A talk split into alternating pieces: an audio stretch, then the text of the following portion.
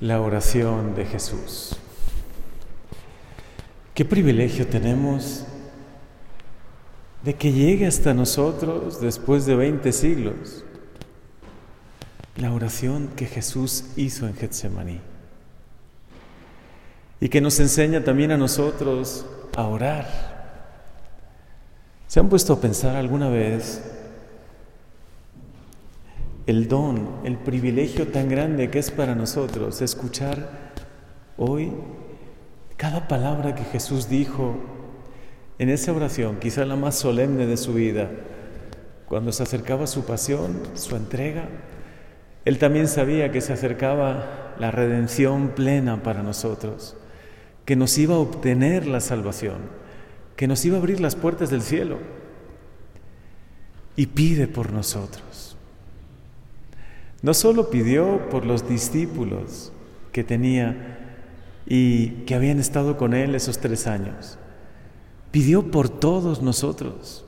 Jesús ha pedido por ti. El Señor ha orado por ti y ora continuamente por ti, porque también cuando se ofrece en cada misa, en cada Eucaristía, ora por ti. Nosotros pensamos que somos los únicos que oramos, los únicos que intercedemos, que la oración consiste sobre todo en pedir, suplicar con fe. Y en parte es cierto, sigue haciéndolo, sigue pidiendo con mucha fe, sigue suplicándole al Señor con fe, sabiendo que te escucha, con la misma fe con la que Jesús ora a su Padre.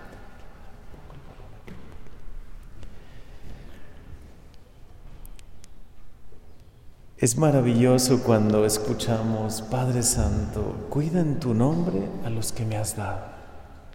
Cada papá de familia, cada mamá de familia, también nosotros, a los que se nos encomiendan hijos espirituales, ¿no?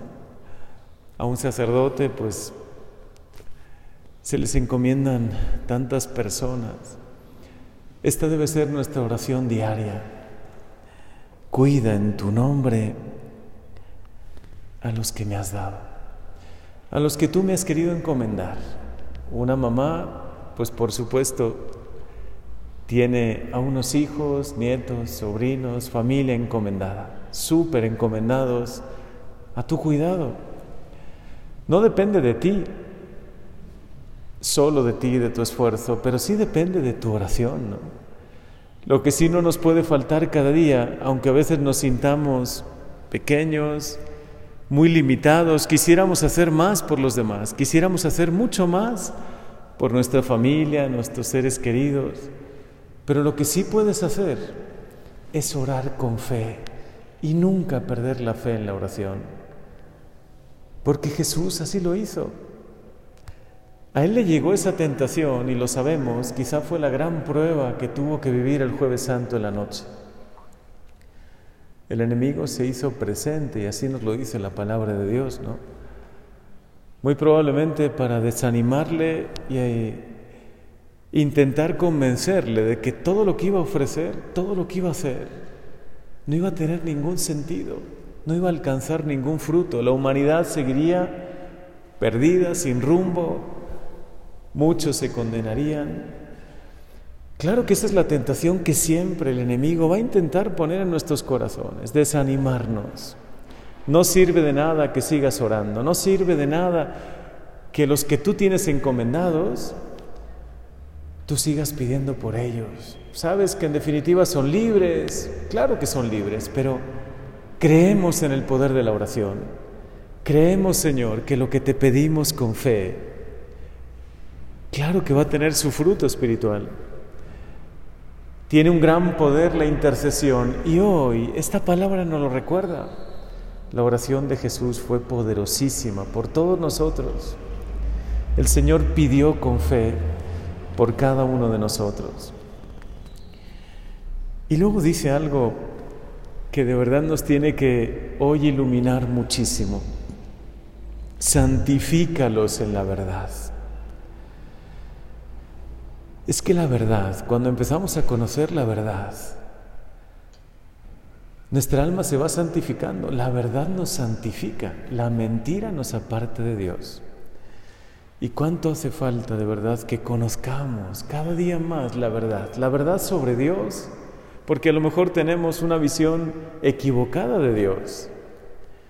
Que conozcamos más, que tengamos en nuestro corazón el firme deseo y propósito, Señor, de conocerte un poco más cada día. Conocer tus escrituras, conocer tu palabra, la que me diriges todos los días tener buenos libros que hoy también se pueden conseguir, no solo comprándolos, ¿no? Eh, físicamente digo que a veces son un poco caros, a veces hasta descargándolos ¿no? en internet, que hoy está esa posibilidad. ¿Cuánto tiempo tenemos? A veces. Tenemos buenas lecturas, nos formamos bien, conocemos de verdad la verdad acerca de Dios, de nosotros mismos. Conocemos la verdad acerca de la iglesia, de los sacramentos, de nuestra fe, como ese maravilloso libro, el Catecismo, que cuánto nos ilumina. Permítenos, Señor, cada día conocer más la verdad y santifícanos en la verdad. Estamos a pocas horas de iniciar el retiro de Pentecostés y el Señor me ha ido guiando en la preparación de este retiro y sobre todo Creo que un gran propósito para nosotros en este Pentecostés es conocer más al Espíritu Santo. Conocerlo. La tradición de la iglesia, que son cantidad de escritos de los santos padres, de grandes teólogos, de verdad ahí están. Yo en esta ocasión, y bueno, aunque si estoy desvelando algo, espero que no les quite el interés en el retiro, pero se lo recomiendo mucho. Gran parte del retiro me guié por un, gran teólogo, predicador del Papa, el padre Reiniero Canta la Mesa. Un libro donde él ha puesto un resumen de lo que es de verdad el conocimiento, la tradición de la iglesia acerca del Espíritu Santo. ¿Y cuánto nos hace falta conocerlo? ¿Cuánto nos hace falta conocer a este Dios de amor? Espíritu consolador, paráclito, que es Dios también creador. Se le invoca en uno de los grandes himnos más conocidos en la iglesia como Beni Creator Spiritus, Espíritu Creador. Muchas veces asociamos la creación solo con el Padre, ¿no? Y pensamos, el Padre creó todas las cosas, el Hijo nos ayudó a redimirnos, a salvarnos. Y el Espíritu Santo nos santifica. Pero encasillamos demasiado, hasta Dios encasillamos, ¿no? Cuando el Espíritu Santo es creador. Toda la belleza que vemos en el mundo, los colores, las maravillas de la creación, son obra del Espíritu Santo. ¿Qué no hará en nuestros corazones este Espíritu que con tanta belleza lo ha creado todo? ¿Cómo no va a recrear, a renovar nuestros corazones? Primero santificándonos en la verdad, llenándonos de luz, de entendimiento y después concediéndonos dones, carismas, para también cumplir nuestra misión. Y si es tan variada la creación, si es tan bella, si parecería que no hay fin en las criaturas que ha creado, ¿no? Cada día descubrimos nuevas criaturas en el fondo del mar, en las aves, en las flores, en la belleza de todo lo creado. ¿Qué no hará en nuestros corazones, en nuestra vida, el Espíritu Santo? Por eso ven a nosotros, Espíritu de verdad, y santifícanos en la verdad. Permítenos conocer cada día más tu verdad, la verdad maravillosa de un Dios que me ama, que se ha querido encarnar que hoy me comunica su vida, que es el dulce huésped del alma, que es mi Dios, mi Creador, mi Señor. Llénanos de ti, Señor, y también de profunda sed de ti, sed por conocerte, sed para llenarnos más de, de tu verdad, de tu vida. Y en esta Santa Misa permítenos recibir de manera cada día más plena tu amor.